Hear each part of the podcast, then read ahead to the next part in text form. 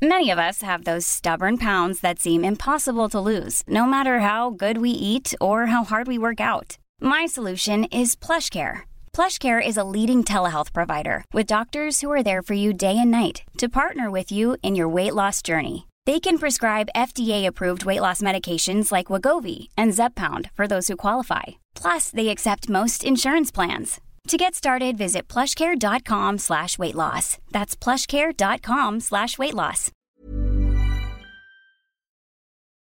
el peso de los salarios en el PIB viene disminuyendo desde los 70 mientras que aumenta el de los beneficios? Bueno, primero que depende del país, claro, no se puede hablar de manera general. Hay países en los que el peso de los salarios en el PIB se ha estabilizado, hay otros en los que, sin embargo, el peso de los salarios en el PIB sí cae, como Estados Unidos. Ahora, es un error pensar que todo lo que no sean salarios en el PIB son beneficios. De manera quizá genérica lo podríamos llamar rentas del capital, pero desde luego no beneficios. ¿Por qué? Porque en rentas del capital se incluye no solo los beneficios corporativos, sino que también se incluyen, por ejemplo, los ingresos de los trabajadores autónomos, a los cuales se les consideran empresarios o autoempleadores y por tanto su remuneración no aparece dentro de la categoría de ingresos salariales. Se incluye también la depreciación del capital físico, es decir, si una empresa invierte y esa inversión en capital fijo se va depreciando conforme pasa el año, tenemos una maquinaria que dura 10 años, pues imputa que, que cada año pierde un 10% de su valor. Ese 10% de su valor que es recuperado a través de la venta de la producción de esa empresa aparece en el PIB. Eso no es rentabilidad la empresa, es recuperación de una inversión previa, pero no rentabilidad. Yo pongo 100 y recupero 100, no he ganado nada, mantengo lo mismo.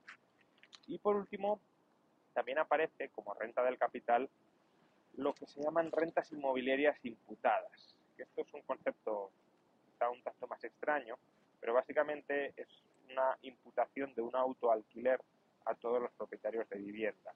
Todos los propietarios de vivienda que residen en la vivienda de la que son propietarios, se les imputa, se crea la ficción en contabilidad nacional de que se pagan a sí mismos un alquiler.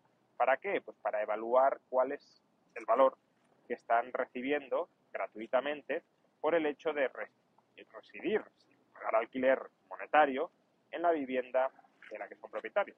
Al fin y al cabo, si yo soy propietario de una vivienda y vivo en esa vivienda, recibo una especie de renta en especie, que son los servicios de habitación de esa vivienda. Pues bien, eso se evalúa monetariamente y también se incluye en el PIB, pero eso no, si, una sociedad tiene muchos propietarios que viven en su casa, eso no significa que los capitalistas más ricos se queden con una parte mayor del PIB.